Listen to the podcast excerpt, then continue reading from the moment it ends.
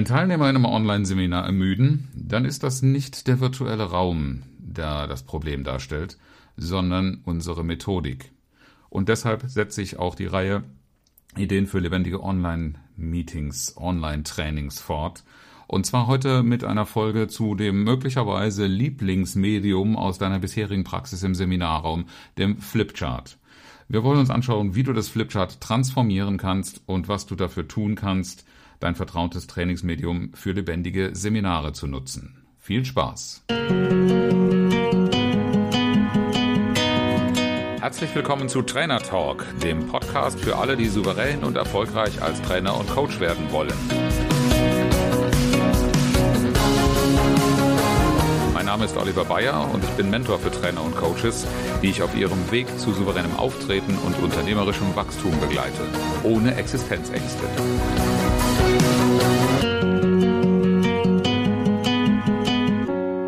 Online-Seminare und Flipchart. Auf den ersten Blick scheint das so gar nichts zueinander zu passen. Das ist zum einen das Format. Das Online-Seminar findet auf einem Bildschirm im Querformat statt. Das Flipchart hat üblicherweise ein Hochformat. Also kannst du doch deine vorhandenen Flipcharts gar nicht einsetzen, weil die im falschen Format sind. Vielleicht sind das solche Gedanken, die dich blockieren, aber auch die Frage, wie kann ich denn einen Flipchart überhaupt auf einen Bildschirm bringen? Da gibt's verschiedene Möglichkeiten. Aber weil so viele Leute sich diese Frage gestellt haben und weil natürlich auch die Digitalisierung sämtlicher analogen Medien vor dem Flipchart nicht halt gemacht hat, gibt's schon ganz, ganz lange eine digitale Variante. Manche nennen es sogar ein digitales Flipchart. Aber im Grunde ist das nichts anderes als ein Whiteboard, auf das eben nicht mit Faserschreibern geschrieben wird, sondern auf dem digital auf dem Bildschirm zum Beispiel geschrieben wird. So ziemlich jede Online-Plattform bietet ein Whiteboard an.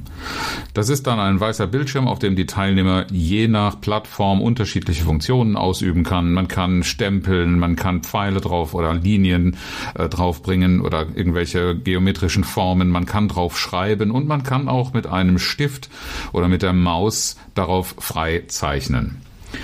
Diese systeminternen Whiteboards haben unterschiedliche Qualitäten, aber in aller Regel nicht die Vielfalt, die externe Systeme, externe Whiteboards anbieten. Da, um nur einige zu nennen, drei von den Platzhirschen sind zum Beispiel Miro, Mural oder Concept Board, mit dem ich zum Beispiel sehr gerne und viel arbeite. Die haben einen großen Vorteil, aber gegenüber den systeminternen äh, Tools auch ein paar Nachteile.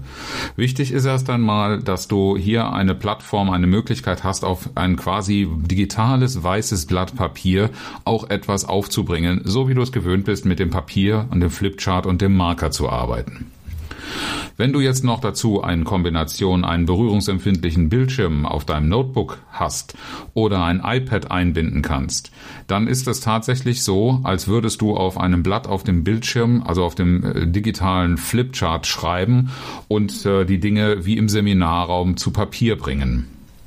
Das kannst du zum Beispiel nutzen, um Modelle zu entwickeln. Wenn du das bisher mit dem Flipchart gemacht hast, das heißt irgendetwas vorgestellt, Stück für Stück aufgebaut und durch eine Visualisierung entwickelt hast, dann ist genau das eine Möglichkeit, ein Weg, dein Flipchart im virtuellen Raum zu ersetzen oder in ähnlicher Form deine Methodik umzusetzen.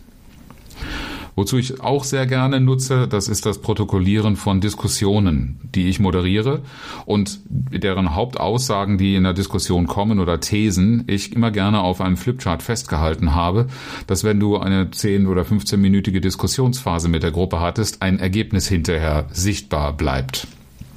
Auch das kannst du in digitaler Form, in dieser Form machen. Entweder indem du darauf schreibst, wenn du flott bist mit den Fingern, oder indem du eben auch mit einem Stift auf einem Tablet oder äh, einer entsprechenden berührungsempfindlichen Fläche mitprotokollierst. Mit ein bisschen Übung, mit ein bisschen Gewohnheit hat das eine sehr ähnliche Qualität, wenngleich ich bisher noch kein System gefunden habe, das die Keilschrift oder einen Keilstift, eine Keilspitze auf einer solchen Oberfläche äh, vernünftig emuliert. Und was du natürlich auch machen kannst, und hier wird es besonders interessant für die Teilnehmer, du kannst diese Flipcharts, diese digitalen Whiteboards für Interaktion mit den Teilnehmern nutzen. Und ganz ehrlich, ich halte das sogar für einen großen Vorteil dieser Form der Veranstaltung, denn eine Interaktion mit einem Flipchart im Raum hat immer noch so ein bisschen die Hürde, dass die Leute sich genieren, was ihr Schriftbild angeht, dass sie äh, auch nicht so schnell einen Flipchart oder etwas zur Hand haben, wo sie Dinge sichtbar reproduzieren und für alle visualisiert an eine gemeinsame Wand hängen können. Und genau das ist der große Vorteil, den ein Whiteboard in digitaler Form bietet. Interaktion aller Teilnehmer gleichzeitig. Das wirst du im Trainingsraum nie haben, dass alle gleichzeitig an der Pinnwand oder an einem Flipchart stehen und etwas aufschreiben. Das ist aber im digitalen Raum sehr wohl der Fall. Und dadurch gewinnst du einen sehr, sehr großen Zeitvorteil und die Belebung, die Beteiligung jedes Einzelnen ist sehr viel stärker, weil das, was mir gerade in den Sinn kommt, was ich aufschreibe und an der Wand hängt, ist etwas, was natürlich vom Moderator aufgegriffen werden muss, aber was dann auch automatisch Bestandteil einer Diskussion, einer Veranstaltung wird. Und dadurch bin ich als Teilnehmer viel, viel stärker integriert, als wenn ich nur vorgefertigte Formulierungen von einem Moderator angeboten bekomme. Also haben digitale Whiteboards, die du im Übrigen, wenn du externe Whiteboards nutzt, auch sehr schön vorbereiten kannst. Ähm, in manchen internen Whiteboards ist das ebenfalls möglich. Eine ganz große Bedeutung für ein lebendiges Online-Seminar. Das ist immer wieder eine der Rückmeldungen, die ich aus den Online-Seminaren erhalte, dass es sehr lebendig war, dass sie die ganze Zeit dabei geblieben sind, dass sie ermüdungsfrei geblieben sind, weil so viel Interaktion, Beteiligungsmöglichkeit durch ein digitales Flipchart entstanden ist. Diese Whiteboards sind dabei wesentlich mehr als nur das, was du im Seminarraum als Flipchart einsetzt. Sie ersetzen quasi alle analogen Medien, die du in Papierform einbringst. Ich habe schon erwähnt, Pinwände in Seminarräumen sind etwas, was ich auch sehr gerne anwende. Auch deshalb, weil bei Pinwänden ja auch schon mal die Möglichkeit war, dass du Moderationskarten austeilst und dass jeder Teilnehmer da etwas draufschreibt. Die etwas modernere Variante davon ist äh, ein Post-it. Die sind noch kleiner, die sind noch schneller geschrieben und die sorgen einfach dafür, dass in kürzester Zeit sehr viele Äußerungen und Ideen gesammelt und dokumentiert werden können. Und das ist in äh, der klassischen Form mit Flipchart und fertigen Präsentationen oder gar mit einer PowerPoint ja überhaupt nicht gegeben. Und das ist sehr, sehr schön in die digitale Welt über diese äh, Varianten von Whiteboards zu übersetzen. Je nach System ist es auch sehr einfach, die entsprechende Dokumentation zu übernehmen. Wenn du bisher PDFs oder PowerPoint-Präsentationen mit entsprechenden Ergebnissen als Protokoll zur Verfügung gestellt hast, ist das sehr, sehr leicht von diesen Boards auch einen Download in Grafikform zu machen und als äh, Folieninhalt einzubinden. Ein weiterer Punkt ist, und das ist definitiv ein Vorteil digitaler Medien gegenüber den analogen, das Ergebnis, was an einer Pinnwand, zum Beispiel von einer Kreativitätssession oder von einer Design Thinking äh, äh, Arbeit übrig geblieben ist und was vielleicht mit nach Hause genommen werden soll als Hausaufgabe, kann als digitales Medium jeder jederzeit im Zugriff bleiben. Das hat mich oft geärgert, dass also sehr schön zusammengestellte Pinwände im Grunde nur als Foto zur Verfügung standen und man die Inhalte in irgendeine andere Form überführen musste, während du hier mit den digitalen Medien auch an Transformationsprojekten, an Transferprojekten weiterarbeiten lassen kannst am Original. Das heißt, du machst einfach dein Protokoll, hältst den Moment fest und die Teilnehmer können später wieder auf dieses Whiteboard gehen was ja nicht nur während deiner Live-Session zur Verfügung steht, sondern was du also auch darüber hinaus verfügbar machen kannst. Insofern ist die Transformation des Flipcharts in ein digitales Whiteboard eine Sache, die dich sehr stark nach vorne bringen kann, die aber, und hier kommt dann vielleicht der Knackpunkt, auch die, die, die Hürde oder das Hindernis, was du vielleicht spürst, das erstmal ein gewisses Lernen und Üben, nämlich in den Griff und in das Gefühl bekommen, wie du damit gut arbeiten kannst, bedeutet. Zugriffsrechte und äh, Gestaltungsmöglichkeiten und Optionen. Und auch, ja, bei einem Flipchart hast du vielleicht das Gefühl, dass du sofort mit einem Blatt gut umgehen kannst. So ein digitales Whiteboard hat erstmal keine Ränder. Das hat eine ganz andere Form von Gestaltungsmöglichkeiten, aber auch Notwendigkeiten. Und damit muss man sich erstmal vertraut machen, bevor man das sinnvoll und hilfreich einsetzen kann. Deshalb wirst du vielleicht auch sagen, na ja, und was ist jetzt mit meinem Flipchart? Hast du doch versprochen, dass wir das in irgendeiner Form transformieren. Ich bin in der Tat ein Freund davon, auch analoge und vertraute Medien einzubinden. Und das Flipchart muss auch nicht den Tod alles Vergänglichen sterben, nur weil du gerade in den Online-Raum gehst. Ein Flipchart kann ich auch im Online-Seminar einsetzen. Der Vorteil ist, das ist ein Ding, mit dem sind wir gewohnt umzugehen. Da haben wir seit Jahren, vielleicht sogar seit Jahrzehnten viel Erfahrung mit gesammelt und wissen einfach ohne viel Nachdenken, wie wir einen Sachverhalt, wie wir Text, wie wir eine Visualisierung zu Papier bringen und präsentieren. Und die Teilnehmer, die vielleicht nicht gerade zum ersten Mal in ein Seminar gehen, haben auch einen vertrauten Anblick. Einen vertrauten, aber nicht alltäglichen Anblick. Denn der große Nachteil von PowerPoints, so schön sie einmal und immer vorzubereiten und immer wieder zu gebrauchen sind, die sind dann doch sehr ermüdend, weil PowerPoints bei unseren Teilnehmern, ich würde mal sagen, bei 90 Prozent zum Alltag gehören. Weil sie in Meetings vom Management, von, bei allen möglichen Gelegenheiten präsentiert werden und mittlerweile doch schon auch so Hochglanz Qualitäten haben, dass es im Grunde auch mit Fernsehinhalten schon vergleichbar ist. Und das ist das immer Gleiche, das bietet wenig Abwechslung und deshalb ist natürlich auch dieser Anblick, äh, dieses haptische, auch wenn es auf dem Bildschirm erscheint und ich es nicht als Teilnehmer selber anfassen kann, es macht aber doch nochmals meiner Erfahrung eine ganz andere Wirkung aus, wenn wir sowas in äh, die Bildschirmpräsentation ins Online-Format einbinden. Jetzt kommt ein großes Aber. Das hat ein paar Voraussetzungen und auf die möchte ich hier im Nachfolgenden noch eingehen. Damit eine, ein Flipchart gut zu sehen ist und auch professionell eingebunden wirkt, musst du dringend daran arbeiten, das in eine Kameraposition zu bringen, die es nicht verzerrt oder auch schlecht lesbar erscheinen lässt. Die Kameraqualität ist davon entscheidender Bedeutung. Hier macht es sich dann natürlich ganz schnell bemerkbar, ob du mit einer eingebauten Webcam vom Notebook arbeitest, wo du dann möglicherweise auch noch vom Winkel auf das Flipchart eine gewisse Verzerrung drin hast und deshalb das Flipchart nicht so besonders gut rüberkommt.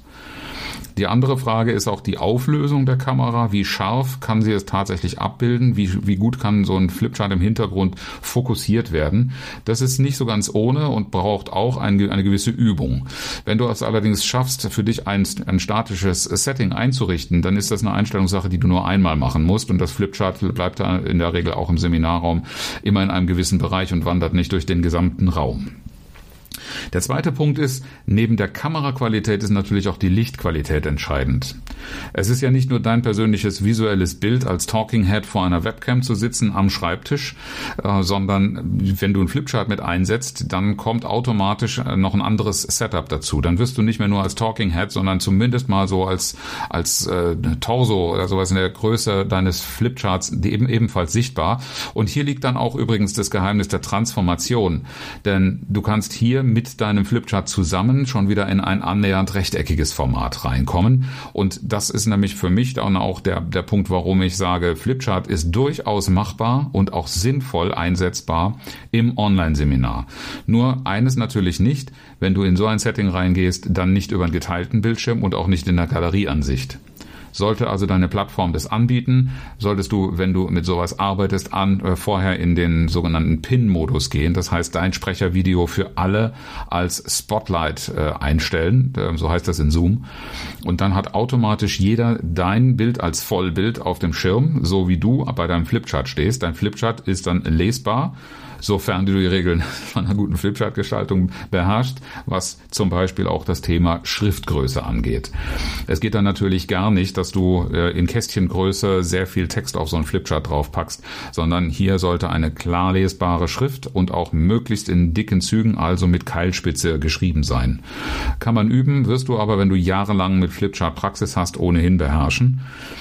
Ein dritter Punkt, bei dem man da nicht so sofort dran denkt, ist, wir hatten jetzt das gute Bild, wir hatten das passende Licht, also im Zweifel auch hierfür vielleicht eher äh, extra Softboxen nochmal ausrichten, damit du und dein Flipchart auch, ist ja wahrscheinlich nicht in derselben Position wie das Sitzen vor dem Monitor ist, auch an der Stelle gut ausgeleuchtet bist.